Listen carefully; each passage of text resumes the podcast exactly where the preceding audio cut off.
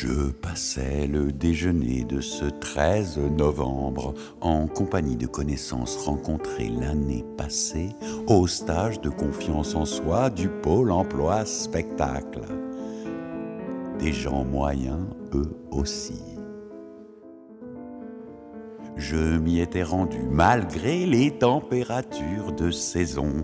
Chacun aura noté mes efforts pour faire du lien ma première sortie depuis des semaines. Nous commençâmes par parler de la symbolique nouvelle de cette funeste date anniversaire, et j'en profitais pour narrer mon expérience au Stade de France ce soir-là.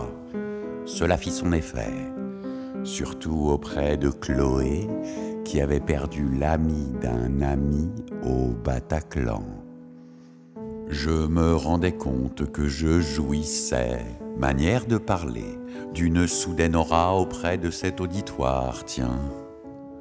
Chloé commença à me faire du pied et ça me mit la gerbe. Je m'éclipsais rapidement après le digestif.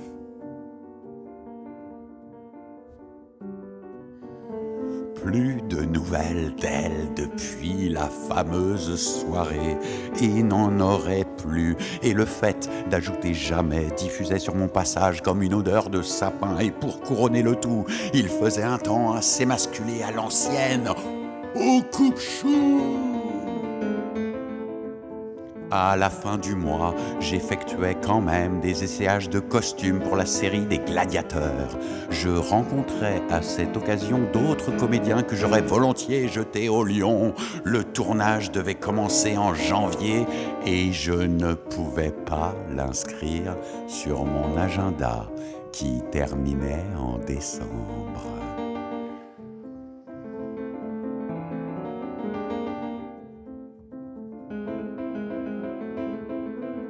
Il me fallait retrouver une certaine forme physique et surtout psychique. Je rendis donc une visite amicale au chaman de Ménilmontant. Il confectionnait lui-même les pilules de la mort, comme il les appelait, et c'était du costaud, du sérieux.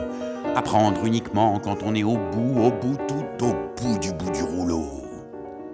Je lui en négociais quelques boîtes. Le soir même, je me décidais à en avaler deux ou trois pour voir si ça faisait bon ménage avec l'apéro. Ça me rendit au début heureusement un peu bizarre. Et bizarrement un peu heureux. J'étais vide et plein en même temps étrange. Ne plus savoir rien, plus rien. Flotter, je flottais au milieu des mouches. Ne plus sentir là-dedans, ne plus entendre le son de la mitraille, des couleurs et du coton en vrac, tellement mal et en même temps tellement bien, tellement rien, loin de la mélancolie des placebos ailleurs, aware, abusé d'un bout de soi-même, n'avoir même plus conscience de la moyenne. Dieu lui-même ne sait plus comment tu t'appelles.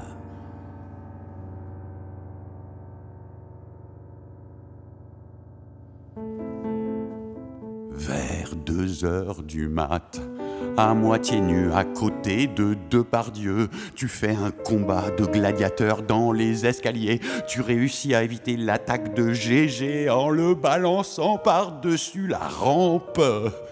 Tu le regardes s'écraser au rez-de-chaussée. Comme une merde.